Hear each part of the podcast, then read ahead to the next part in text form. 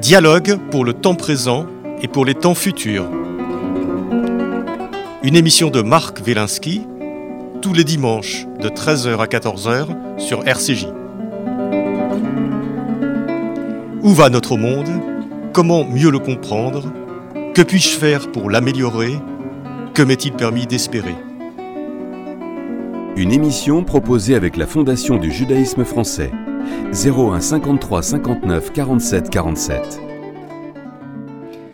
Aujourd'hui, la philosophie juive, deuxième partie, avec Maurice Ruben Ayoun.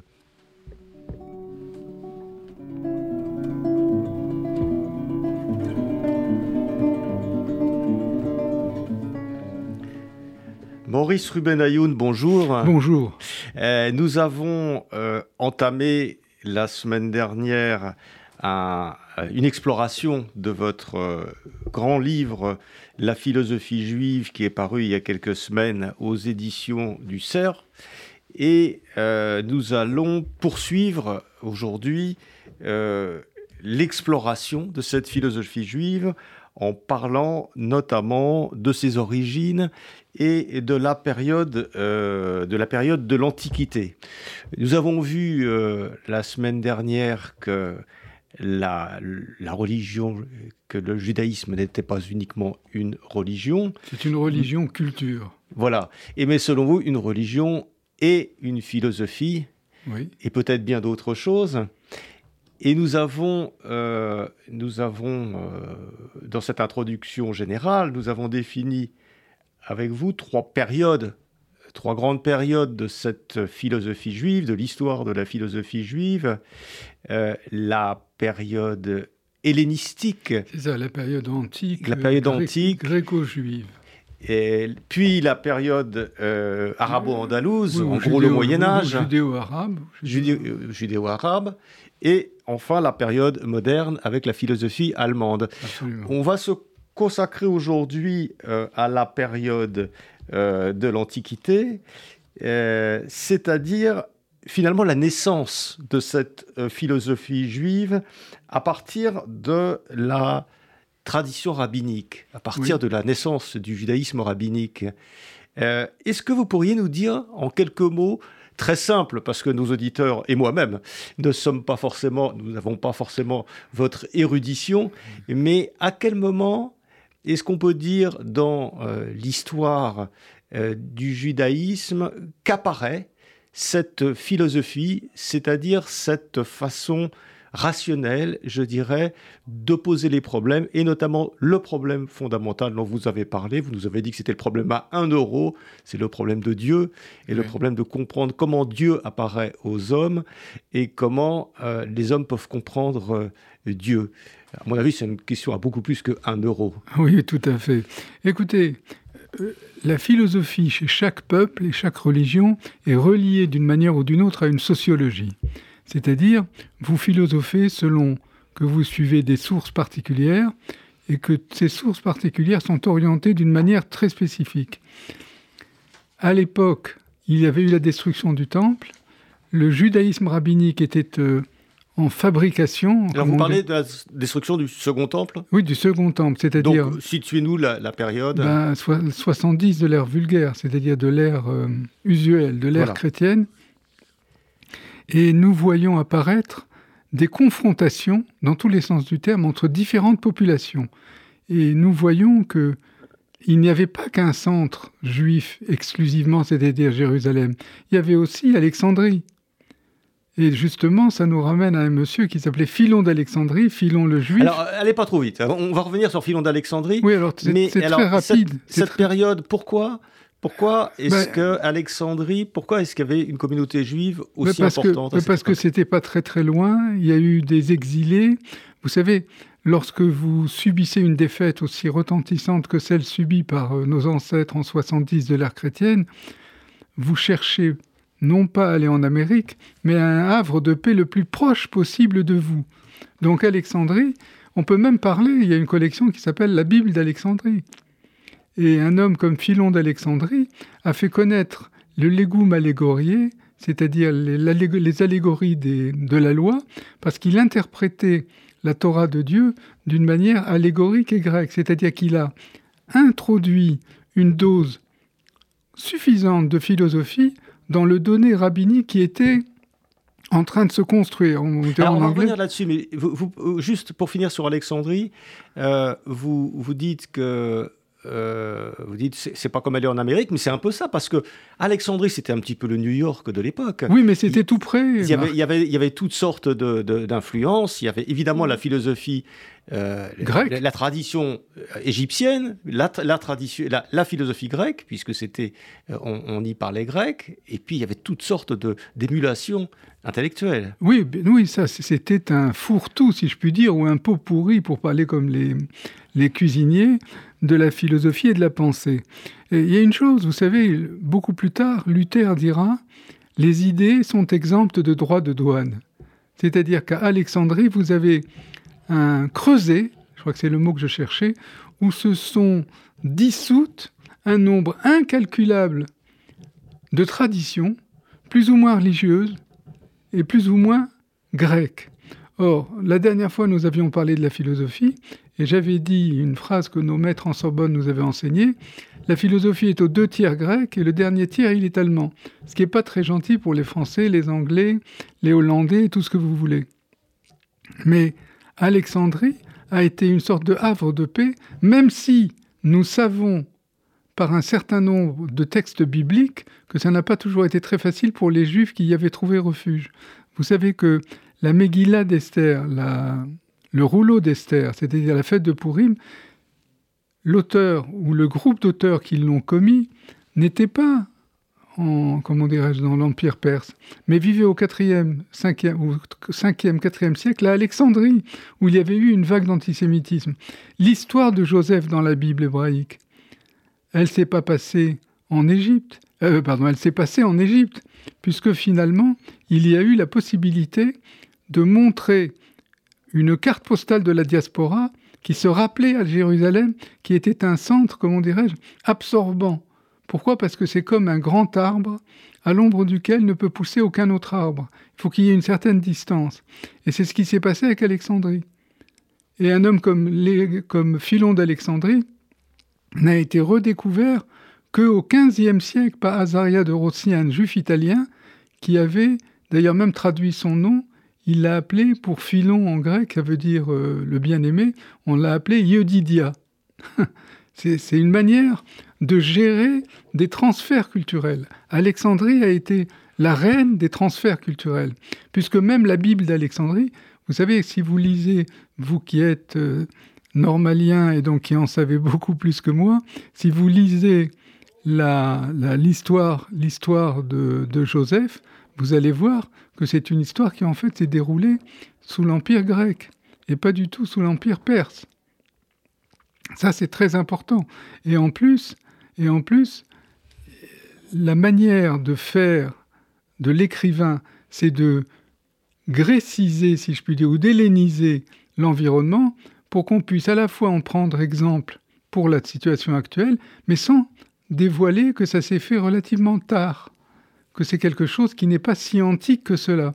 Mais là, c'est une grande, euh, comment dirais-je, querelle entre les anciens, les, anciens et les modernes. On ne va pas s'engager là-dedans. Je reviens simplement sur le fait que cette ville d'Alexandrie n'était pas seulement réputée pour son phare, pour ses marchés, mais elle était réputée aussi... Sa bibliothèque, déjà Sa, bibliothèque, ça. Non, parce qu'on a tellement, comment dirais-je, on a tellement euh, fantasmé sur cette bibliothèque avec Omar qui dit si elle dit les mêmes choses que le prophète, on n'en a pas besoin. Si elle dit des choses contraires au prophète, il faut la détruire. Dans tous les cas, il faut la détruire. Mais c'est une phrase largement apocryphe, mais qui a franchi la barrière des siècles. Donc si vous voulez, Alexandrie a été un peu la rivale de Jérusalem, et la bibliothèque d'Alexandrie, même au niveau juif, on la soupçonne d'avoir été presque plus riche que la bibliothèque de Jérusalem.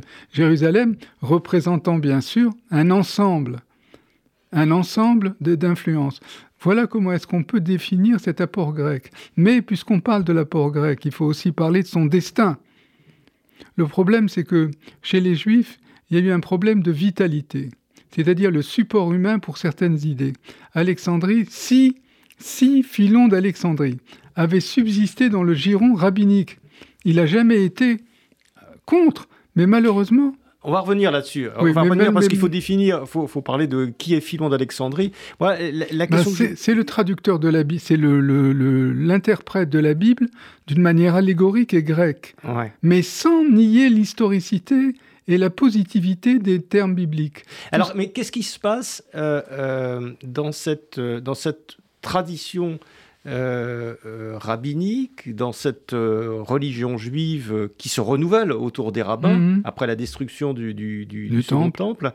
Qu'est-ce qui se passe qui fait émerger cette forme de pensée un petit peu différente, un petit peu rationnelle? Est-ce que c'est uniquement l'influence grecque, l'influence des penseurs grecs, ici à Alexandrie, ou est-ce qu'il y a quelque chose d'autre qui se... il, y a, il, y a, toujours quelque chose d'autre, mais en vous écoutant, j'ai pensé à la lettre à Aristée.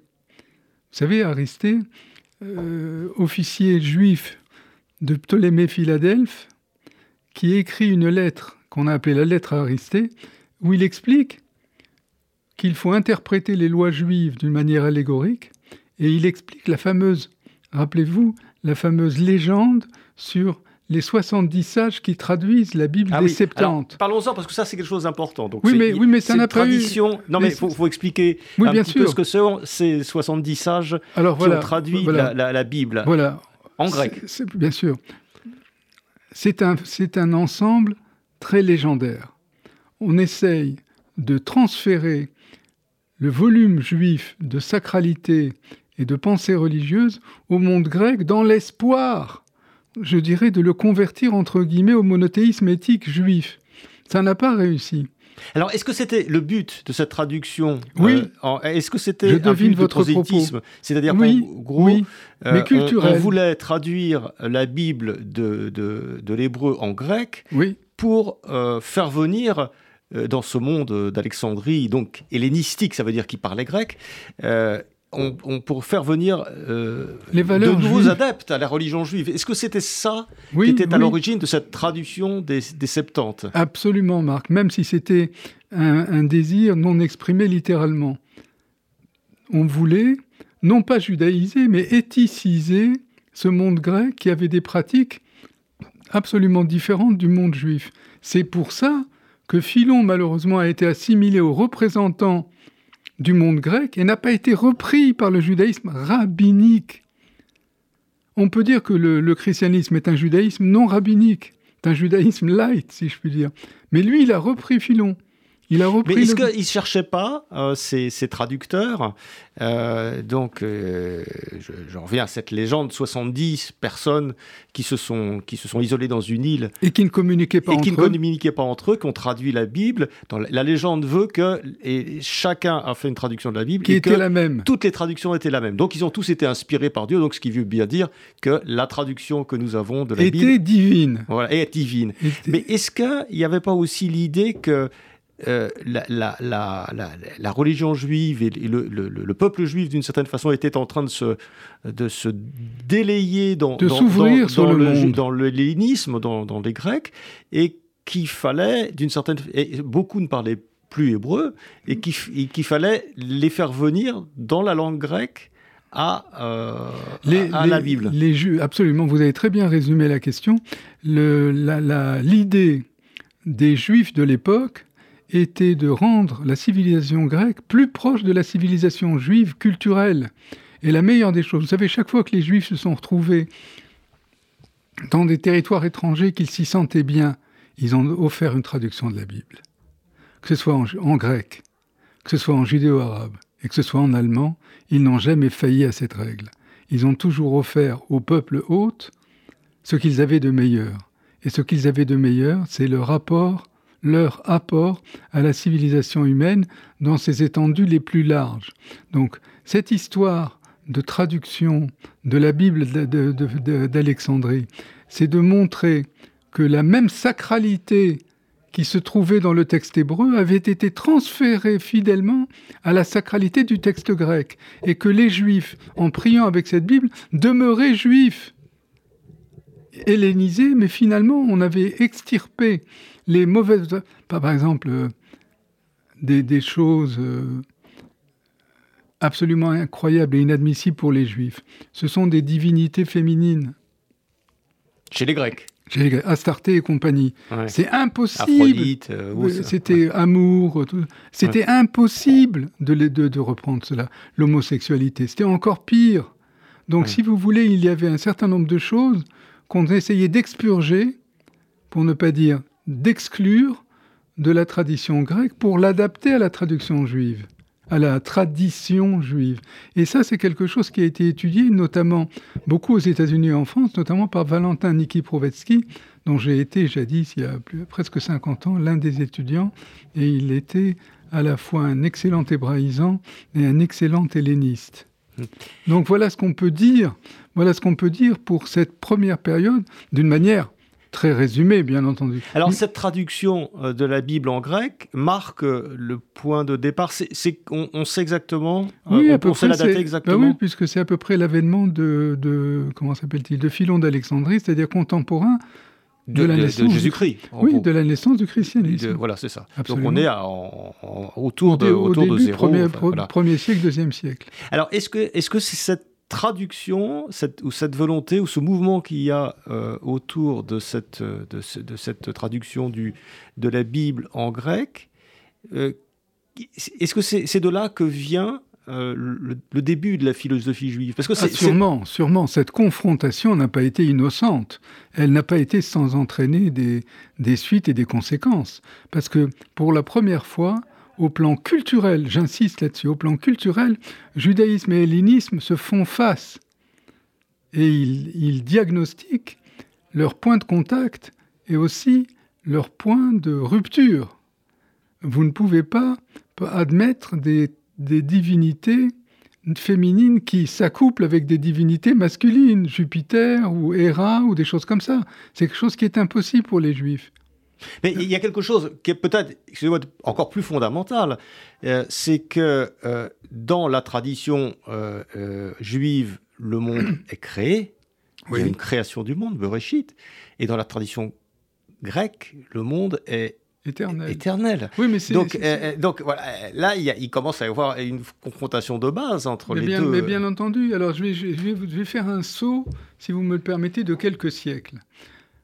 Euh, euh, Salomon ibn Gebirol, dont j'ai dit quelques mots la semaine, dernière dans notre première rencontre. Salomon ibn Gebirol était un métaphysicien néoplatonicien. Il savait très bien que pour les juifs, le monde est créé, et, on parle d'ailleurs en français de l'adventicité de l'univers, qui commence à exister après n'avoir pas existé. C'est pour ça qu'on dit l'adventicité. Eh bien, il s'est rendu compte que la création en tant que tel posait problème. Et vous savez comment il l'a défini Comme un bon néoplatonicien, il a dit La création du monde, c'est l'illumination de la matière par la lumière. La lumière étant le corps le plus immatériel, comparable à l'essence divine, dont il constitue un puissant facteur. C'est astucieux. Ah oui, non, mais moi je trouve ça même très bien, parce que quand j'étais tout jeune et que j'ai fait ma première thèse sur l'interprétation allégorique dans la pensée juive du Moyen Âge, ça, ça m'avait illuminé, parce que je n'y aurais jamais pensé. Et je me suis demandé la même chose que vous, mais ce type, qu'est-ce qu'il a de juif? Enfin, moi, je ne suis pas pour une euh, définition fermée du judaïsme ou de la philosophie juive. La preuve, mon livre, qui fait la part belle aux influences.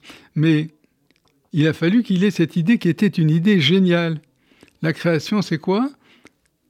C'est l'illumination de la matière par la forme qui est une lumière. Ah Alors, et ça, c'est un héritage grec, vous avez raison, Marc. Ça, c'est un héritage grec. C'est-à-dire que la, philosophie grecque a ouvert un certain nombre de perspectives à des penseurs juifs, mais jusqu'à une certaine limite. Parce que le jeu des influences, c'est que vous restiez vous-même en fin de partie, que vous digériez ce que vous avez emprunté à l'étranger et que ce, cet emprunt-là ne soit pas quelque chose qui dénature votre essence. C'est-à-dire que le judaïsme est resté juif, si j'ose dire, hmm. et non pas grec. Alors justement, euh, euh, Maurice Rubenayoun, donc nous sommes à cette Alexandrie, à, cette, euh, aux alentours de l'an zéro, disons, au tout début de, l'ère chrétienne. Et, enfin, et, Est-ce qu'on peut dire que c'est l'apparition de, cet homme euh, assez extraordinaire, hein, Philon d'Alexandrie, est-ce que c'est lui qui a créé finalement euh, la philosophie juive?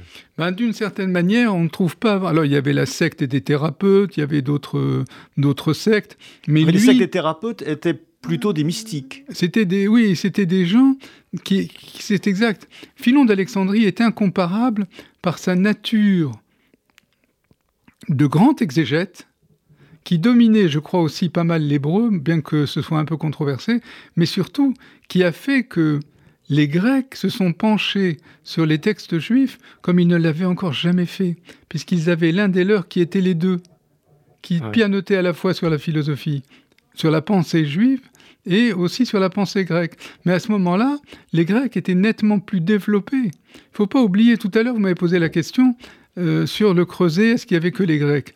N'oubliez pas, cher ami, que l'historiographie scientifique, Hérodote, est née en Grèce, euh, est née en Égypte.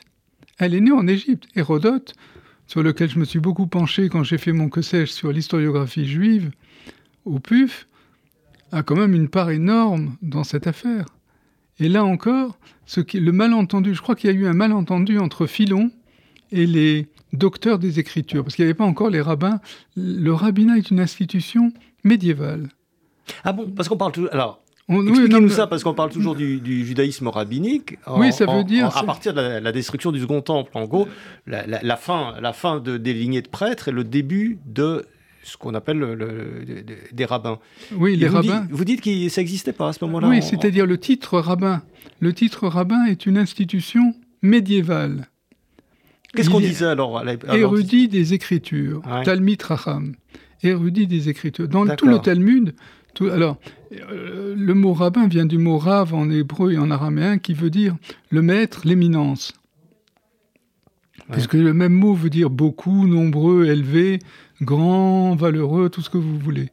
Et donc, ces érudits des Écritures ont tracé une ligne frontière pourquoi est-ce qu'on n'a pas pris dans le canon biblique un certain nombre de textes qui sont passés dans le canon chrétien? Parce qu'on a dit qu'ils étaient trop sous l'influence grecque et pas assez sous celle du Saint de l'Esprit Saint. Vous voyez, j'ai fait ma langue a failli fourcher parce que ah. l'Esprit Saint c'est chez les Juifs et le Saint Esprit c'est chez, nos frères chrétiens. Et donc il faut pas. Enfin, moi j'ai des sentiments tout à fait fraternels pour euh, la religion sœur, même si elle a commis à l'égard des Juifs un certain nombre de faits qu'il vaut mieux passer sous le boisseau, mais euh, les haines ne doivent pas être éternelles, et comme disait Goethe, la haine se trouve sur l'étage le plus bas de la culture humaine. Mmh. C'est-à-dire il faut s'en garder, mais surtout il faut surtout essayer de ne pas en être victime, mmh. comme les Juifs l'ont été pendant presque deux millénaires d'exil. Alors, si, on revient sur, euh, sur Philon d'Alexandrie, euh, qui a l'air de, je, de vous passionner. Oui, non, mais c'est parce que je veux, je veux, je veux essayer de, d'acter. C'est important d'acter le début euh, quelque part, même si ça, peut être un peu artificiel. Mais il me semblait qu'il venait d'une tradition. Alors, vous dites que le, le rabbin n'existait pas à cette époque-là, mais lui venait d'une tradition d'érudits juifs très importante. Oui, bien entendu. Puisque son frère était aussi un grand érudit juif. Oui, oui, bien, bien entendu, bien entendu. Il est, il est, il a eu des maîtres. Il a... Et puis cette traduction, cette traduction en grec de la Bible lui a servi. Puis en plus, il baignait. Voilà, il y avait un bain. Il y avait un bain linguistique et un bain culturel dont vous ne ressortiez pas comme avant après y avoir plongé. Or lui, il a essayé de faire cette fameuse symbiose dont j'ai parlé la semaine dernière, symbiose judéo-hellénistique. Mais le problème, c'est que, au bout de quelque temps, ce sont les, les Hélènes, les Hélènes, les Grecs, qui ont fini par avoir la majorité, et c'était pas ce qui était escompté.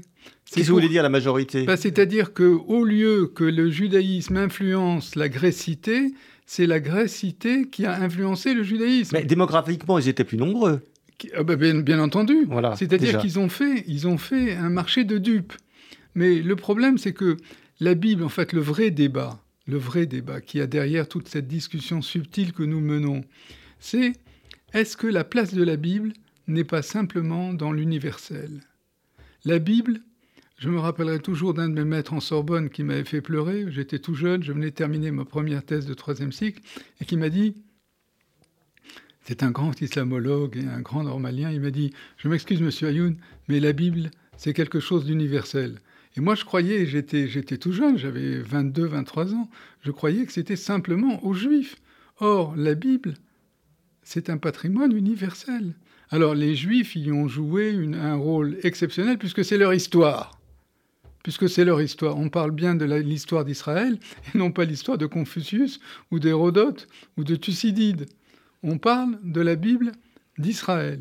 Mais elle a un aspect universel que les Juifs, vu leur histoire tragique et dramatique, n'ont pas pu préserver.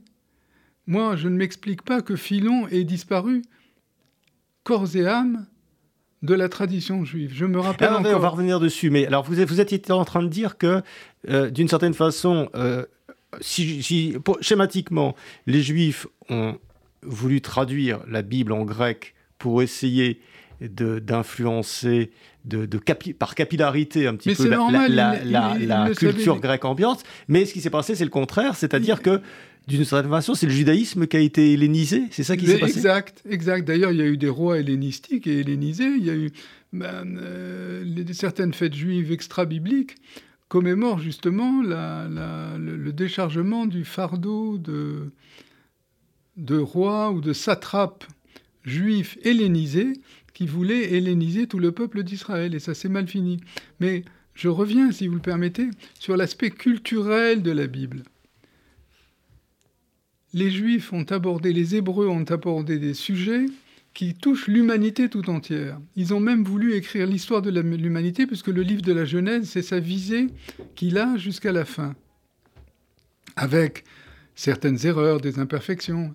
Mais quand vous voyez un petit peu, je me rappelle maintenant en vous parlant, ça me revient, j'étais tout jeune, et j'avais trouvé à la Bibliothèque nationale un texte, une thèse d'un juif allemand qui s'appelait Edmund Stein, et ça s'appelait Philo und Midrash.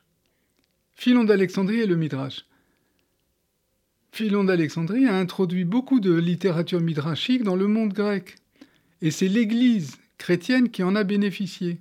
Donc il n'est pas mort euh, totalement euh, pour rien.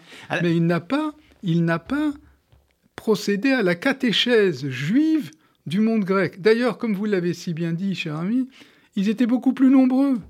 Et donc, c'était, je le dis avec quelques siècles, même deux millénaires de, distance, c'était un marché de dupes.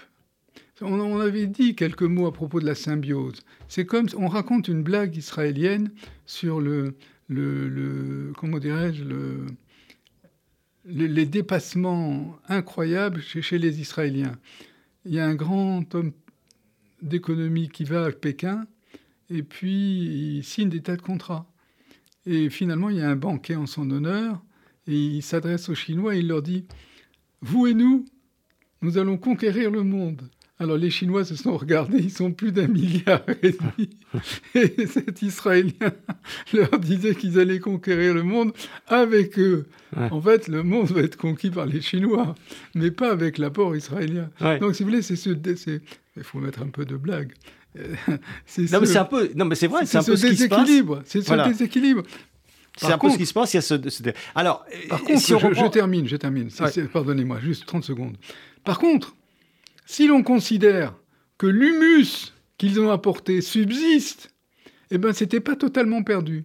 Mais on n'a pas gagné à 20%, on n'a pas gagné à 100%, on a gagné à 10, 15, 20%, puisqu'il y a eu le christianisme qui a repris Philon et qui a ramené le monde grec dans un certain monothéisme éthique.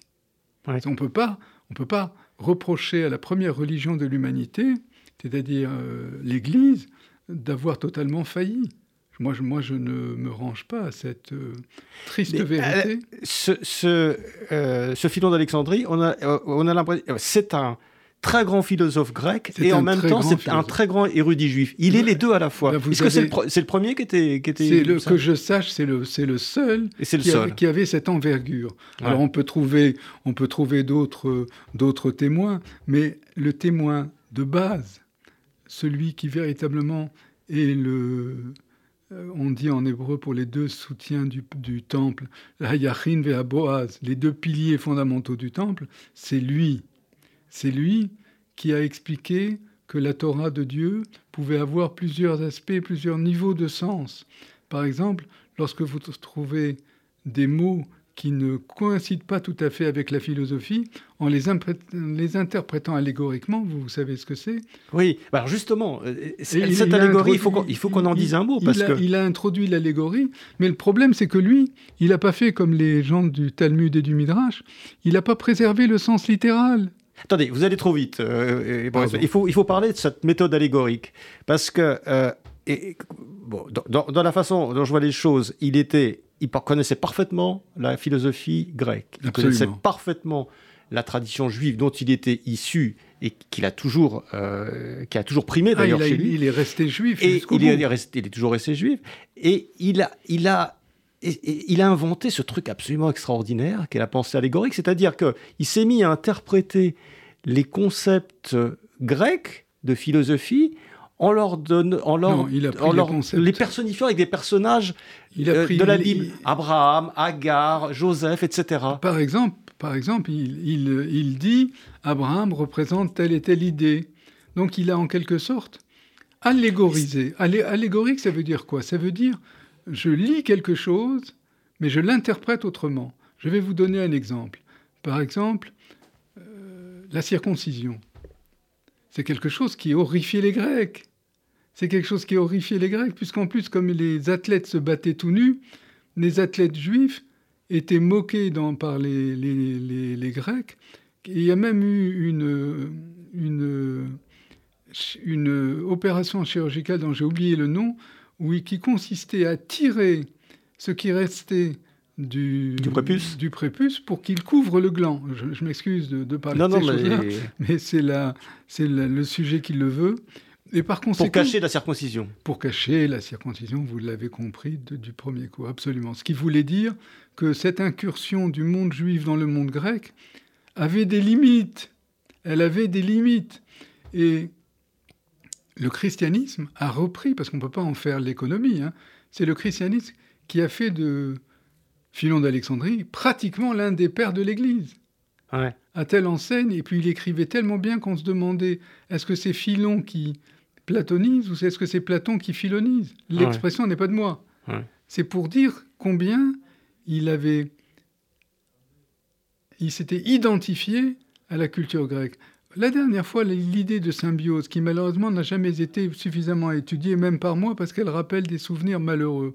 Cette idée des symbioses, c'est quelque chose qui guette le judaïsme à n'importe quel instant, même actuellement, même actuellement, pour la naissance de l'État d'Israël. Vous avez des gens on ne va pas parler de ça aujourd'hui, évidemment. Vous avez des gens qui, qui, ont joué un rôle important et qui disent, moi, je veux vivre ici avec les Arabes, peu importe, je ne suis pas juif, je suis un Israélien, et puis c'est bien comme ça, et ceci et cela. Alors ça a déclenché une levée de bouclier absolument incroyable. Et finalement, c'est quelque chose qui se repose continuellement. Pourquoi rester nous-mêmes tout seuls? Pourquoi rester nous-mêmes tout seuls? Pourquoi nous couper des autres gens? Et ça, Philon l'a très bien compris. Et il a montré l'universalité de la loi juive. Mais à ce prix, en l'interprétant allégoriquement. C'est-à-dire en la vidant de son contenu positif. Puisque le judaïsme est une religion positive. C'est-à-dire qu'il y a tu feras et tu ne feras pas. C'est ça que ça veut dire une religion positive. Ça ne veut pas dire c'est une religion avec un contenu positif. Et ça, vous ne pouviez pas faire admettre aux Grecs que la viande à l'étouffer, c'était pas caché, il ne faut pas la manger. Vous ne pouvez pas non plus leur faire comprendre qu'il fallait euh, observer les, les, rites pour abattre les animaux, qu'il y avait des animaux qui étaient licites et d'autres qui ne l'étaient pas. L'histoire de pureté et d'impureté. Que finalement, on ne pouvait pas mettre des prêtresses sacrées, des prostituées sacrées, des, ça s'appelle des, des hiérodules. Ça s'appelle des hiérodules. On ne pouvait pas les mettre dans, le temple et que les gens euh, aient commerce avec elles, pour parler d'une manière euh, civilisée et, et polie. Donc, il y avait des choses où on ne pouvait pas aller au-delà. Mais euh, justement, alors il s'en est sorti par cette, par cette, euh, cette interprétation allégorique. Alors là, il y a beaucoup d'exemples dans votre livre. Euh, je voudrais que vous nous en donniez quelques-uns, c'est-à-dire que cette espèce de tour de force qui consiste à dire finalement, en gros, la Bible et la philosophie nous parlent un peu de la même chose, mais de façon différente. Ah, bah, très bien dit, je l'ai écrit dans le texte. Voilà. C'est, oui, oui, mais c'est vous, hein, non, non, non, non, non, non, mais on travaille ensemble. On travaille ensemble. Et, et, ça, et ça, et donc il a trouvé cette. Est-ce que vous pouvez nous donner quelques eh exemples? Par exemple, il y a, y a... J'en ai un en magasin qui va beaucoup. Vous plaire. Allez-y, allez-y. J'en ai un en magasin qui va beaucoup vous plaire, parce que vous me stimulez par vos questions, qui sont toujours très fines et intelligentes. Il y a un verset et demi pour la circoncision. Il y a deux versets et demi pour la consommation de pain azime à la Pâque. Vous trouvez chez les Grecs et chez les chrétiens du début l'idée suivante. Mais non, le bon Dieu ne s'est pas occupé de ce que vous mangiez du pain azime ou du pain levé. Il vous met simplement en garde de ne pas être orgueilleux et fat, qui gonfle comme le pain levé, et on vous demande d'être modeste, retenu, comme le pain azime qui reste plat. C'est quand même pas mal envoyé. Mais Les, Juifs sont venus après et ils ont dit D'accord, pour contre l'orgueil, mais on garde aussi la consommation du pain azime. Or, quelle est l'énorme pomme de discorde entre les Juifs et les chrétiens? C'est la c'est la nomocratie, c'est-à-dire l'antinomisme. En grec, nomos, c'est la loi, et antinomisme, c'est le contraire de la loi. C'est-à-dire quand on vous dit le Shabbat, vous ne ferez pas ceci, vous ne ferez pas ceci, vous ne ferez pas cela. Nos frères chrétiens, et aussi bizarrement les juifs, les juifs, les juifs euh, euh, comment dirais-je, libéraux ou, réformés, disaient, disaient que le Shabbat, il y a deux choses. Il y a la sacralité du Shabbat et il y a le repos du Shabbat. Et ça veut dire que je peux respecter la sacralité du Shabbat tout en travaillant. Et ça, les, talmudistes et ceux qui sont restés juifs juifs n'ont pas voulu l'entendre de cette oreille. Moi, je, me, je m'abstiens de les départager. Moi, je pense qu'il aurait fallu court-circuiter un camarade comme Saint Paul, qui a été d'un génie absolument incroyable, où il a fait du peuple, comme on dit, et il était pourtant l'un des élèves l'un des élèves de, de Rabbi, de Rabbi euh, comment il s'appelait celui-là? Il y en a deux. Euh, ça, va me revenir. Oh, ça va. Ça va me revenir. Alors, juste une, autre, euh, un autre aspect dont vous parlez, c'est Abraham, par exemple, avec sa servante, Agar. Et il y, a, une interprétation de Philon d'Alès. Alors, bon, c'est l'histoire on, la, connaît. La maîtresse, la maîtresse et l'esclave. La maîtresse et l'esclave, etc.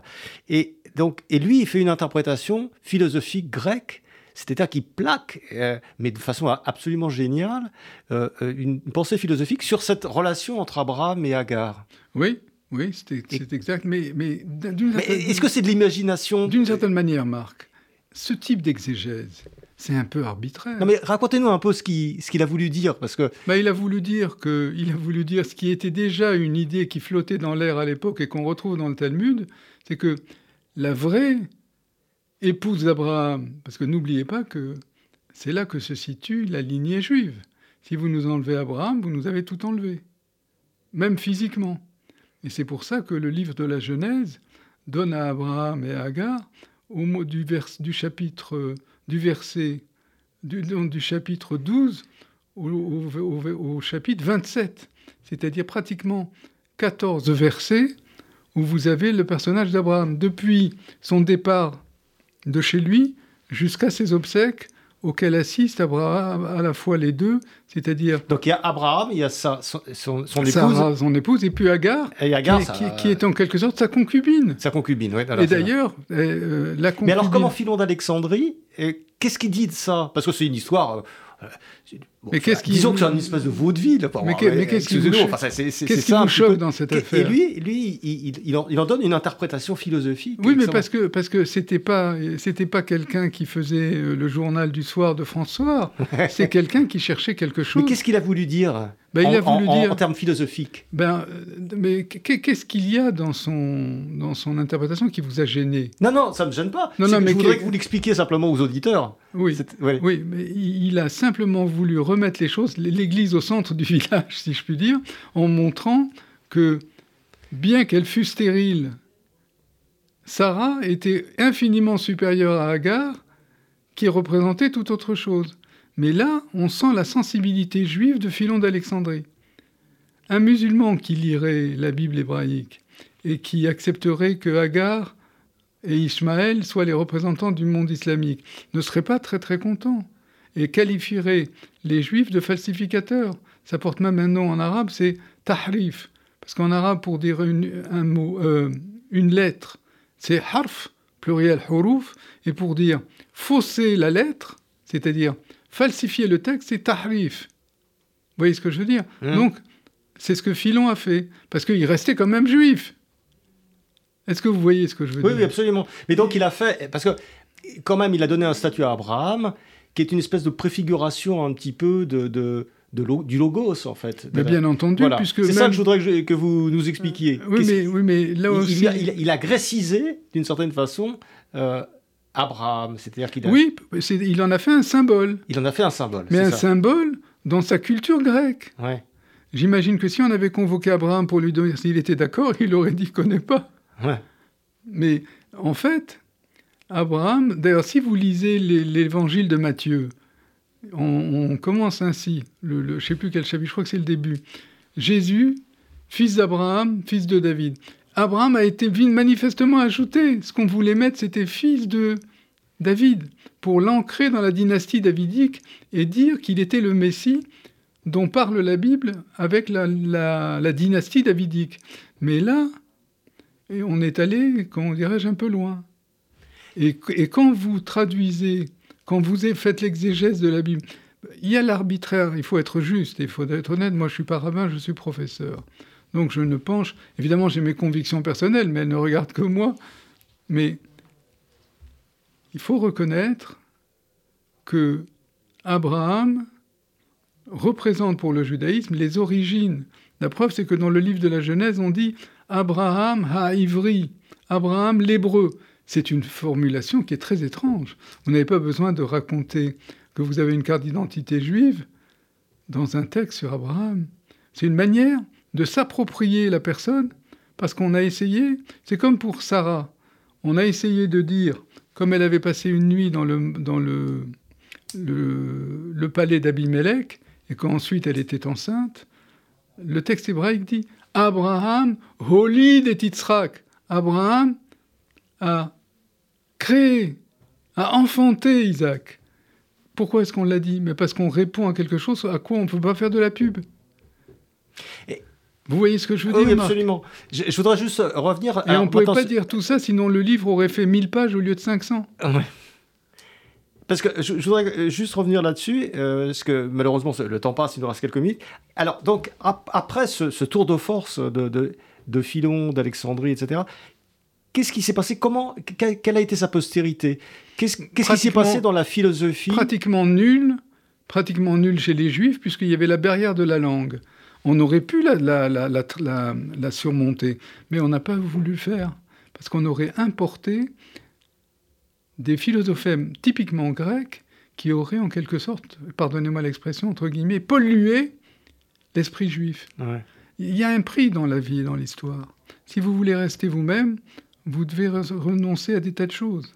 Vous, devriez, vous devez sacrifier des tas de choses. Si vous voulez faire le grand voyage et le grand écart, ça a aussi un prix. Ouais. Et c'est les chrétiens, alors Vous savez, il y, a une phrase qui me revient à l'esprit. L'ancien président Étienne Trocmé de mon université de départ, c'est-à-dire Strasbourg, m'avait dit un jour, on dînait au Hilton à Strasbourg, et il m'avait dit Mon cher Ayoun, dans les premiers siècles, les premiers chrétiens ne savaient pas encore qu'ils n'étaient plus juifs. c'est vrai qu'il avait une femme britannique, il avait donc un, un humour très britannique, peint sans rire. Mais je trouve la formule très jolie. Mais il est euh, donc finalement peu de postérité. Euh, Pratiquement pas. dans le judaïsme, mais grande postérité chez les chrétiens. Chez les chrétiens, voilà, c'est ça. Au point qu'on peut le considérer comme l'un des pères de l'Église. On peut le considérer. L'expression n'est pas de moi parce que moi je ne suis pas philologue classique. Je le regrette. Mais il était devenu une autorité dont on s'est servi, et très souvent les polémistes chrétiens de l'Antiquité s'en prennent aux Juifs en disant Regardez, l'un des meilleurs parmi vous nous a rejoint. En fait, il n'a jamais rien rejoint, mais seulement on se l'est approprié, on s'en est emparé. Faites comme lui. Regardez. Mais les Juifs, en tout cas les docteurs des Écritures, ont compris que l'exégèse philonienne était dangereuse. Était dangereuse puisque, voilà, vous avez deux manières de faire, euh, cher ami. Vous avez une manière de dire le sens allégorique est solidaire du sens littéral. Là, on a sauvé la baraque, la banque n'a pas sauté. Mais si vous dites l'interprétation philosophique pro profonde supprime l'interprétation littérale, obvie, alors là, on n'est plus d'accord. Vous condamnez le judaïsme. Mais c'est pas ce que disait Philon. Non, mais on lui a fait dire, mon ami. Oui, c'est ça. C'est ça, on lui a fait, on Lui a fait dire. Lorsque vous avez des interprétations aussi géniales, aussi élevées, vous n'allez pas revenir à la circoncision matérielle. Rappelez-vous de ce que dit euh, Saint Paul aux Galates. Comment êtes-vous retombé de l'esprit dans la chair alors que je vous avais appris à ne respecter que l'esprit? Donc c'est un, c'est un, c'est, vous savez, l'existence juive est une existence en sursis. Ça veut dire qu'on repousse, elle fait la procrastination. On, repousse à plus loin un certain nombre de choses qui sont indécidables. Vous voyez, ils étaient kantiens avant la lettre. Mais c'est quelque chose, effectivement, qui est peu étudié parce qu'il faut dominer un certain nombre de données et puis on ne, on ne dispose pas vraiment de toutes les, de toutes les données pour dire voilà comment les choses se sont passées, voilà pourquoi, voilà pourquoi, voilà pourquoi ça ne pouvait pas être autrement. Mais pour moi, c'est assez simple. Les types ne maîtrisaient pas le grec. En plus, ils n'avaient pas envie de le maîtriser. Parce que le grec, c'était le cheval de Troie, c'est le cas de le dire, d'une idéologie qui allait contre l'idéologie juive. Et ça, la culture euh, européenne l'a assimilé, mais très souvent, pour se maintenir, les juifs ont dû s'asseoir sur leur prétention à l'universalité. Alors, et, malheureusement, on arrive à la fin de notre entretien, mais... Je pourrais faire la petite annonce tout à l'heure? Ah oui, absolument. Mais j'ai juste une dernière question avant que vous fassiez votre annonce, euh, très, rapide. Philon d'Alexandrie, il a eu ce purgatoire juif, mais il est réapparu quand même ben, bien au moment du Moyen-Âge. Avec Azaria de Rossi, voilà. avec un juif italien qui était mais, mais, ça, mais ça lui a coûté un exil de plus de 1400 ans. Euh, pardon, 1500 15, ans. 15, 15, siècles. 15 siècles, oui. C'est énorme. Ouais, mais il a été réintégré. Et je vous l'ai dit, comment on l'a appelé On l'a appelé Yedidia, Yedidia à, Alexandrini. Yedidia, parce que Philon, ça veut dire aimer, agréable en grec, comme vous savez, philosémite, euh, ainsi de suite. Et donc, on l'a redécouvert à ce moment-là. Mais c'était déjà dans l'histoire des idées, j'ai failli dire un peu tard. Mmh. Puisque le christianisme était devenu ce qu'il était devenu, le judaïsme rabbinique était devenu inexpugnable avec son Talmud, ses volumes talmudiques. Est-ce qu'il n'y a pas eu un rendez-vous manqué à un moment donné ah ben, pour le judaïsme bah, ah, Selon moi, oui. De même qu'il y a eu un rendez-vous manqué avec euh, euh, le camarade, euh, comment il s'appelle Paul Saül de Tarse. Avec Saint Paul, bien sûr. Il fallait, il fallait, le, il fallait le, pas le ligoter, mais il fallait le, pousser dans ses derniers retranchements et profiter de ce qu'il a fait. Or, lui a su. Qu'est-ce qu'il a fait, Saül de Tarse? Il a mis ses pieds dans les pas de ceux qui l'avaient précédé dans les communautés juives. Dans chaque communauté juive du bassin méditerranéen, je suis désolé, on n'a pas le temps de revenir. On en parlera une prochaine fois. Mais je vous laisse quand même faire votre. Vous, aviez une petite annonce à, nous faire. Oui, merci. Merci encore. C'était pour dire que mes conférences euh, à la mairie du 16e arrondissement, salle des mariages, doivent reprendre fin septembre, début octobre. Et que pour ceux que ça intéresse et qui veulent avoir des renseignements sur les dates et le, et le sujet, vous pouvez appeler la secrétaire au mail suivant ayoun H-A-Y-O-U-N minuscule, point Raymond, arrobase, après c'est... On va le mettre sur notre oui, site. Oui, oui, non, c'est pas... Après, après c'est Wanadou, ouais. wanadou.fr, mais j'ai même son téléphone, si vous permettez, si Allez-y. je, je, peux le donner. 06 11 24 28 74. 06 11 24 28 74. Merci. Maurice Rubenaoun, merci. On aura l'occasion de revenir à la rentrée sur cette euh, histoire de la philosophie juive. Merci beaucoup d'être venu au micro de Pilpoul. Merci à vous. C'était Pilpoul, une émission de Marc Wielinski, que vous pouvez retrouver en podcast sur le site de Radio RCJ et sur les différentes plateformes, ainsi que sur YouTube. À dimanche prochain, 13h. Une émission proposée avec la Fondation du judaïsme français 01 53 59 47 47.